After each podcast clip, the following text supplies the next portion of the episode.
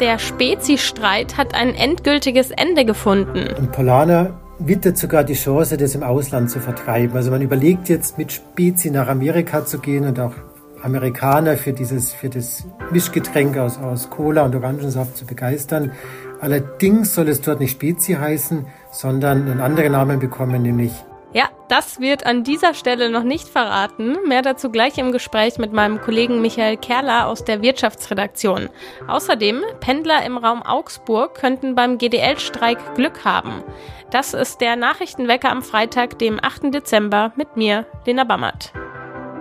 Gute Nachrichten für alle Pendler und Pendlerinnen im Raum Augsburg. Der private Bahnbetreiber Go Ahead, der auf den Strecken nach München, Ulm und Donauwörth fährt, ist von den Streiks am Donnerstagabend und Freitag nicht direkt betroffen. Es könne dennoch zu Zugausfällen und Verspätungen kommen, teilte Go Ahead mit, etwa wenn Stellwerke des DB-Netz bestreikt werden sollten. Es sei mit volleren Zügen als sonst zu rechnen. Vermutlich wird ein Teil der München-PendlerInnen, die sonst mit dem ICE fahren, auf Nahverkehrszüge umsteigen. Die DB fährt im Raum Augsburg nur noch einige Nahverkehrsverbindungen nach Nürnberg und Richtung Allgäu und Bodensee. Hier ist mit erheblichen Einschränkungen zu rechnen. Der Augsburger Zoo hat Paviane an das Deutsche Primatenzentrum in Göttingen abgegeben. Und zwar für die Zeugung von Nachwuchs. So hieß es zumindest in der Begründung des Zoos, die sich jetzt noch einmal geändert hat. Auf Facebook teilten die Zooverantwortlichen mit, dass die abgegebenen Männchen weder für Tierversuche noch primär als Zuchtmännchen eingesetzt würden. Die Zucht der dortigen Paviane wird durch Hormonimplantate, die zur Verhütung beitragen, verhindert, heißt es in der Erklärung. Stattdessen würden die Paviane maßgeblich dazu beitragen, die Sozialstruktur und die Gruppendynamik innerhalb der Göttinger Primatengruppe zu normalisieren. Laut Aussagen des Forschungszentrums sollen die zwei Paviane die Haremstruktur wiederherstellen. Die Abgabe der Paviane an das Forschungszentrum wurde zuvor von mehreren Seiten kritisiert. Sowohl die Stadt Augsburg als auch die Stadtratsfraktionen von CSU und Grünen und die Tierschutzorganisation PETA äußerten sich negativ. Das Wetter bleibt hingegen relativ konstant in seinem Tun. Die Temperaturen liegen heute zwischen 4 und 2 Grad. Die Glättewarnung gilt weiterhin. Mittags und abends soll es regnen und auch das Wochenende bleibt nicht trocken. Am Sonntag kommt allerdings auch mal kurz die Sonne raus. Im Nachrichtenwecker wird es jetzt erfrischend, denn es geht um Spezi, genauer gesagt um den langen Streit um die Namensrechte zwischen der Augsburger Brauerei Riegele und Paulana. Dieser Streit ist jetzt endgültig entschieden. Über die Einzelheiten spreche ich jetzt mit meinem Kollegen Michael Kerler aus der Wirtschaftsredaktion.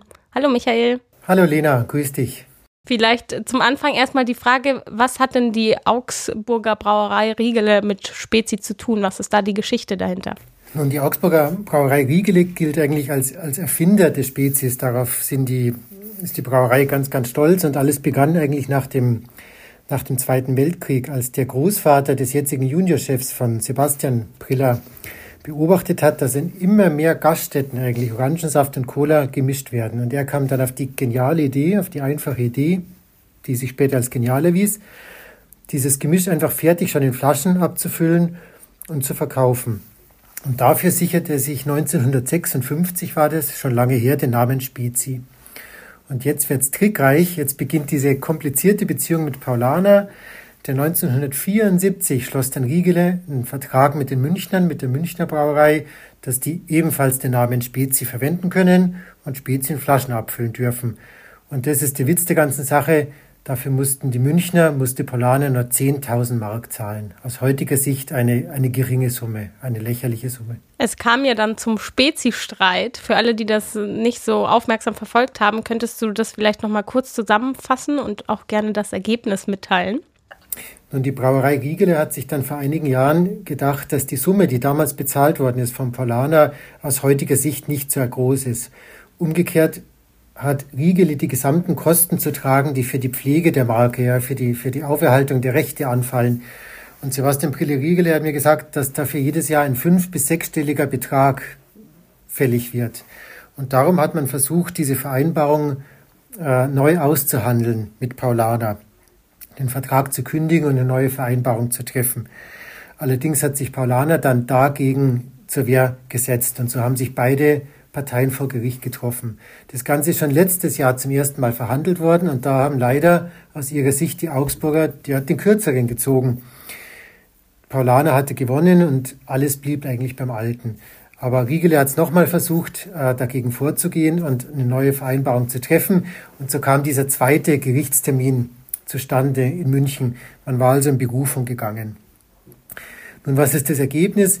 Der Richter hier vor dem Oberlandesgericht in München hat schnell deutlich gemacht, dass er sich eigentlich dem Urteil, dem ersten Urteil des Landgerichts anschließt und dass für Riegele nichts anderes rauskommen würde. Und dann hat sich die Brauerei Riegele entschlossen, hat sich Sebastian Brille Riegele entschlossen, äh, die Berufung zurückzuziehen, sodass eigentlich alles beim Alten bleibt, wie bisher. Paulaner kann weiter Spezi abfüllen und die Brauerei Riegele vertreibt weiter ja, das Original. Damit ist der Spezi-Streit jetzt endgültig entschieden. Wie sieht denn die Zukunft aus? Was plant Riegele? Was plant Paulaner? Und Riegele ist natürlich mit dem, mit dem Urteil nicht ganz glücklich. Die haben Bauchschmerzen. Die haben sich mehr erhofft, ja, dass die, die Lasten vielleicht fairer verteilt werden. Paulaner allerdings freut sich ihrerseits, dass sie weiter Spezi vertreiben können. Es ist ein starkes Produkt. Das wächst unglaublich stark bei dem Unternehmen. Spezi wird gern getrunken. Jeder kennt ja dieses kultige Getränk in den Flaschen.